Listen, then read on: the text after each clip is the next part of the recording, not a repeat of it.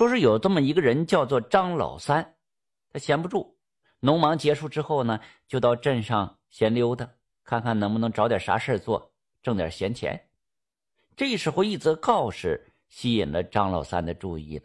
到了跟前一看呐，上面写着“招果园看护”，要求呢胆大心细，月薪二两。这落款是周员外府。张老三看完之后，就信步来到了周员外府，对门房说自己要应聘这果园看护。过了一会儿，管家出来了：“你要应聘呐？”这果园啊，在镇的后山上，呃，方圆十亩，看护呢，主要是防贼防盗。一个月呢，休息两天，昼夜都在果园。你看行吗？哦，行。张老三点了点头。这一个月二两银子，那可比种地要划算的多了。这管家这时候突然又补充了一句：“呃，那什么，你胆儿大吗？倘若半路跑掉要不干了，我临时找不到人。”我可不给你结算工钱哈！张老汉一听，那有什么可怕的？您选我呀，准没错，我胆子老大了。说好了之后，张老三就回家拿着铺盖卷告诉媳妇月娥，说自己找了一份好工作。月娥呢，也为丈夫开心呢，叮嘱他山上温差大，注意防寒保暖。到了果园之后，只见一个中年男人站在门前，那个男人面如死灰。见到张老三来了，忙说了一句：“啊，你来了，我可就走了哈，这地方就交给你了哈。”说完，急匆匆就撩了。张老三看着那个人的背影，心里就说道：“说这个人真是莫名其妙哈。”于是将铺盖卷拿到草棚子里铺好，又围着果园巡视了一圈，就回到草棚子里闭目养神了。到了半夜了，张老三感觉肚子有点饿，就煮了点带的小米儿，熬成了粥。喝了点就睡着了，睡得正香的时候呢，突然听见外面有窸窸窣窣的声音。张老汉以为外面来了贼了呢，就蹑手蹑脚的躲在门后，手里拿着一个扁担，寻思要是贼呀，我照你脑袋光就给你来一下子。借着月光透过门缝往外看，只见门外果树下站着一个女子。张老汉一看，这才推开门。你是谁呀？大半夜来果园做甚呐？那女子竟嘤嘤的哭了起来了。张老三提着油灯走近一看，才发现是一个妙龄女子，这姿色甚是好看。这女子就说了：“我是过路的，和父亲家人走散了。我看见你这有亮光，我就过来了。深秋时节，天气还有些冷，看着女子穿着单薄，张老三。”赶忙将女子让到了屋内，还沏了一杯茶。我是看果园的，今天刚来，这夜黑风高的，你赶山路也不方便。呃，你就在这将就一晚上，啊，等天亮了再走吧。这女子感激的点了点头。张老三就在地上打了一个草席，合衣而睡。而这个女子啊，就躺在床上了。正在这张老三昏昏欲睡的时候。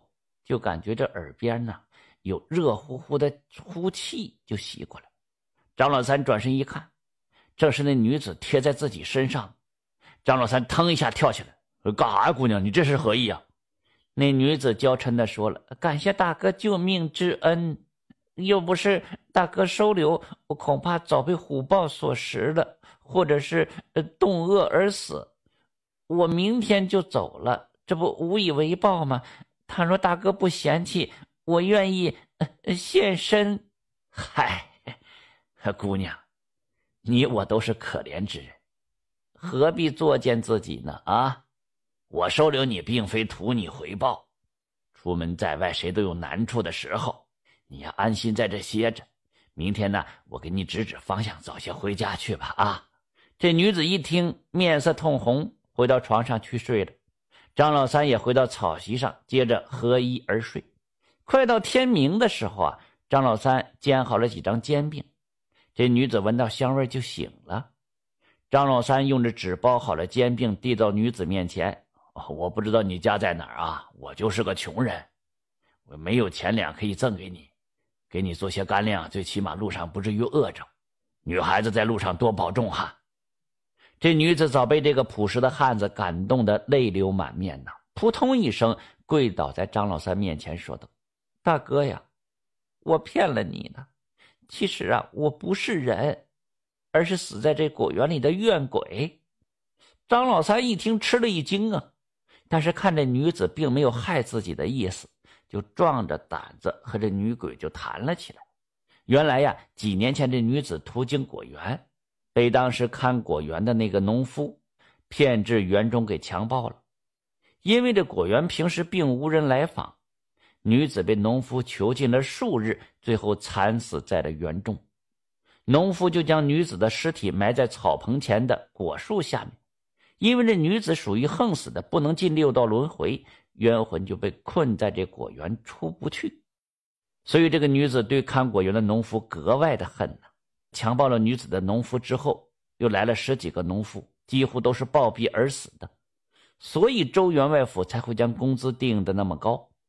这女子化成漂亮女子的模样，只要是农夫跟她苟合，她就会吸干农夫的精血。但是这张老三呢是一本正气，让女子十分感动和敬佩，所以就不愿意害她了。女子哭诉完了：“大哥呀，只要你在这儿。”以后我再也不会来打搅了，小女子告辞。张老三一听，等一下，你我相识就是缘分，你既然喊我一声大哥，我就不能不管你。你先回去吧，剩下的事交给俺了。女子是拜了又拜，消失不见。十五那天呢，张老三来到兰若寺上香，因为这张老三膝下无子，常年来此烧香拜佛。寺里的住持呢，和张老三也很熟悉。烧完香之后，张老三向住持讲述了自己的遭遇，请求住持超度女鬼。住持本就是大善之人，又被张老三的诚意给感动了，就率众僧侣齐诵往生咒三日。张老三捐献功德，这自不必说了。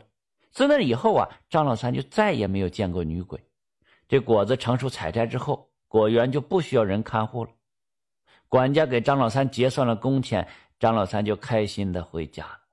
春去秋来，又过了一年，张老三的妻子月娥呀，竟然肚子一天天大了起来请郎中一把脉，告知是喜脉。张老三是欣喜若狂啊！本来以为自己要绝后了呢。在月娥临盆的前一天晚上啊，张老三就做了一个梦，梦中是自己在果园遇到那个女子，那个女子对着张老三飘飘下拜。